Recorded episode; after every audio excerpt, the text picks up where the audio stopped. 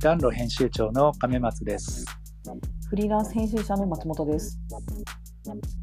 えー今回は山本理恵さんというライターさんが暖炉で書いたえー梶井元次郎のレモンについての文章、まあ、こちらを取り上げてみたいと思います。うん。えーっと、梶井元次郎のレモンという小説、おそらくね、皆さんご存知じゃないかなと思います。まあ、少なくともね、名前はね、知ってると思います。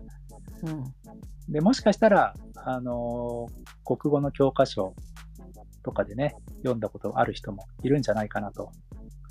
まあ、もちろん、文庫本で読んだとか、まああるいは最近だとネットで青空文庫などでも読めますので、まあそういうところで読んだとか、あるいはラジオの朗読で聞いたとか、まあ、非常に有名な小説ですので、まあうん。知ってるんじゃないかなと思うんですが、その梶井元次郎のレモンという小説と、このお山本さんがね、まあ、どういうふうに関わっているのかっていうことが、まあ、書かれている文章なんですけど、うん。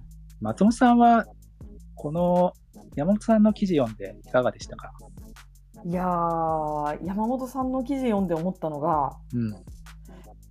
やりたいことと違う仕事についてしまって、はい。しんどいっていう気持ち、はい。めちゃわかるってことですね。そうなんだ。そうそうそう。あのー山本さんは、あの営業の仕事に、まあ、大学を卒業してから、まあ、はい就職活動をして、本当は文章を書く仕事に就きたかったんだけれども、はい。だけど、えー違う仕事に就いてしまうと。うん。でそれで、えーまあ、営業嫌いじゃないんだけどうん。周りもいい人たちなんだけど、まあ、はいすごくしんどい気持ちで、うん。えーめちゃめちゃこう買い物でお金を使うことで気を紛らわせるっていうはい。状態になっちゃうんですよね。はい。でこれ分かるなって思ってねあ、そうですあか。そうですねあの私自身はあんまり散財するタイプじゃないんだけど、うん。あのーめちゃめちゃこうなんて言うんですかね。やりたくないことを無理にやる時とかって、コンテンツをめちゃ買っちゃうみたいな。あ、そうなんだ。そう漫画とか買っちゃう。漫 画松とか本さんの場合はね。そう買っちゃうみたいなことがあってその山本さんとはちょっと三、まあ、うん三財の方向が違うっていうか三財の額が大したことないから三財って捉えてないんですけどはい。あのまあ、そういうふうに仕事にもやっぱ私の場合はね、あのその本とか、えー漫画とかって関係してくるのではい。割と言い訳をしながら、えっとうん何か好きな本を買ったりしちゃうっていうことがしばらくあったんですよ。はい。でなんかそれってそういう状態ってやっぱりのストレスになってることを取り除くってことしか、うなんかもうソリューションがないのかなって思っているんですよ。でそれでまあ山本さんが、はいえーまあ、どうしどうやったかみたいな話にもつながってくるんですけど、えええいやーこういうことあるよねっていう、えはい。まあ、共感がねなるほどまあね。この本を読んあこの本じゃないよね、この記事を読んだ、はい。あの感想ですね。なるほど。まあそうですね。ちょっとこの山本さんのね、文章についてもう少し説明すると、まあ今松本さんが言ったように、すごい文章が大好きで、うん。本もたくさん読んできたんだけれども、まあ大学出たら、えー出版社に入りたかったんだけど入れなくて、うん。まあ、結局広告代理店で営業の仕事をすることになって、うん。まあ、それがなんかすごい辛くてね、うん。まあ、彼女の場合は、まあ、買い物をすごいしまくるっていう形でストレス発散してたんだけど、うん。まあ、それでも気が紛れなくて、で、ある時、まあ、ちょっとしたきっかけがあって、もう引っ越しをしようと。うんで、彼女は、まあ、実家に住んでたらしいですけれども、実家を出て一人暮らしを初めてしようというふうにふと思い立って、えー引っ越しをしたと。うんで、その時に、まあ、引っ越しした時に、やっぱり本が好きだからいろんな本をね、あの、持っていけるものを持っていったんだけど、その中の一冊として、梶井元次郎のレモンがあったっていう、まあ、そんなね、話が展開していくんですよね。うんまあこの引っ越しによって、なんていうか、自分を変える、うん。あるいは今の状態をちょっといい方に、えーっと切り替えてみようっていう、うん。なんかこの発想、まあ、僕はわかるなと思ったんですけど、うん。うん。うん。松本さんもあります？そうですね。やっぱり場所変えることすごく重要だし、うん。多分山本さんの場合は、まあ、引っ越しをされるときに、まあ、いろいろ、えっと、自分が好きな本を持って行って、うん、で、それとともに暮らすみたいなことを、うんまあ、なさるわけですよね。うん。うん。で、なんかその、一人でいると、なんか自分が好きなものが明確になってくる感じっていうのはちょっとあるのかなと思っていて、うん。うん。うん。うん。あのまあ、えっと、もともと好きだと思っていたから、まあ、本はい。と暮らすようにはい。なるんだと思うんですけど、うんうん。そのある種こう実家に住んでたりすると雑音があるわけですよね。うん。その雑音みたいなものを遮断してうん本当にあの、まあ、自分がこれ好きなんじゃないかって思ってるものと,、えっとこう一緒にこう暮らす。でそれで、えっとまあ、今回は梶本次郎の「レモン」ですけれども、はい。まあ、そういう本を読んでうん。やっぱり自分はこう本が好きなんだって再確認したようなところがはい。あったと思うんですよね。えでそれで、あのー気持ちが切り替わっていくとーいうか、あのーそれまで、あのー別の方向に逃げていたっうんていうところが、えっとしかるべき方向に向いていくっていうことなのかなって思いながら、うんちょっと読んでいたところがありますね、うん。この記事。なるほどね。だからこれが、なんていうか、彼女がやっぱ実家を出て、うん。一人暮らしをして、うん。まあ、ある意味、時間があれば本を読むっていう生活うんに、うんまあ、徹したことで得られた心の平安というか、なんかそれとちょっと陳腐なんだけど、うんはい。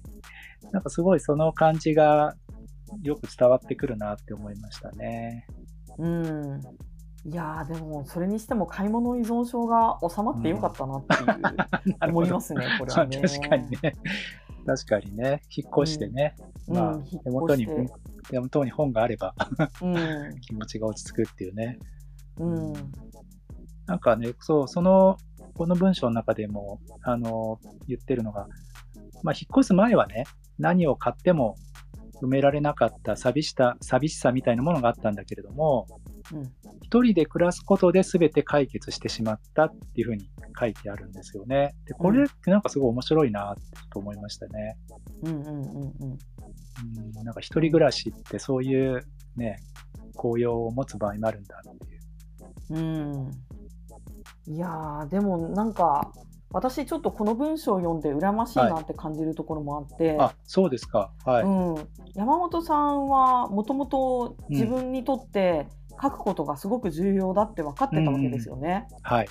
で分かってて違う道に行っちゃってうんでそれで、えー、とやっぱ苦しい状態になっちゃったっていう。んんうんうんでそれで、えー、と自分の好きなことっていうのを再確認する意味で、まあ、一人暮らし本を持って一人暮らしみたいなことをなさったんだと思うんですよ。うんうんうんでなんか多分今だと自分のやりたいことがわからないっていうので悩んでいらっしゃる方もいると思うのでうん。何て言うのかなすごく好きなものがうん。分かっていてでそこにまっすぐ進めなかったっていうなんか割と何て言うんですかねあのーもちろん山本さんご自身はうん。あの苦しいってお気持ちうん。であの毎日過ごしていらっしゃったんだと思うんですけど、うん。この好きだ好きなことができないからこそ苦しいっていうのはなんかすごくうー羨ましいなって私から見ると思えちゃうところがあって、うんなんかうんそうですね。まあもちろん24歳の時、まあ、そういうご経験をされた時に、まあ、人生のどん底だって感じたのかもしれないけどうん。まあ山本さん大丈夫だよ分かってるからゴールは分かってるだろうっていう。だからそうこの文章を読んでるとそう励ましたくなっちゃう、ういますよね。うん。うん。まあ確かにな。ね、同じ20代でも、やりたいことがあるとか、うん。ね、こういう方向に進みたいっていうのがあるんだけどいけないっていううん。悩みと、うん。まあ、そうではなくて、そもそも何をやりたいかわからない、ね、自分が何に向いてるかわからないっていう悩みとね、うん。まあ、両方あり得るんでしょうね。うん。なんかね、僕今大学でちょっと教えてるんですけど、はい。学生の声なんかを聞いてると、うんうん。やっぱ就活がすごいね、大きなテーマになるんですが、うん。あの、こういう業界に行きたいけどどうしたらいいかわからないとか、うん。自信がないっていうことで悩んでる学生ももちろんいるんですが、うん。どちらかというと、そもそも何をやりたいのかわからないとか、うんうん。何に自分が向いてるのかわからないっていう声が多い感じはしますね。ああそうですか。まあそうですよね。うん。でもなんかきっとまあそういう学生さんうんも、まあなんというのかな寄り道寄り道っていうのとはちょっと違いますね。うんえっ、と一足飛びには多分なんか自分がやりたいことって分かってこないのかもしれないけど、うん何かのその仕事を体験してみることによって変わってくることはあるのかなって気がしてるんですよ。はいはいはいはい。でまあ本当になんか今って、まあ、いろんなことが先が見えない時代みたいになってきてるからうん。その時々の、えー、と状況にどう適応するかみたいなことも同時に必要になってきて、はい。だからその中で、えー、とこれかなこれかなっていろいろ試していくってことも大切になるのかなと思っているので、うん。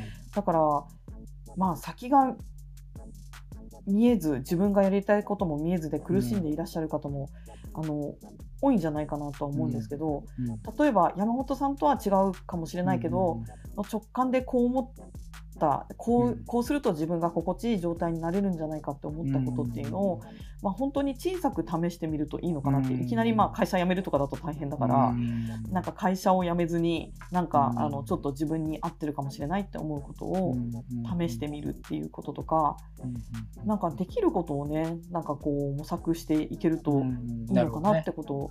なんかこの山本さんの文章を読んでいて思いましたね。引っ越しって本当になんかそれ、そういう観点からするとうんちょうどいいチャレンジなのかなってうんうんうん。思いました。なるほど。まあね、そういう、なんていうか、ちょっと自分が今やってるのと違うことをね、うん。やってみるとか、うん。まあ、普段話をしていないような人と話をしてみるとか、うんうんうんうん。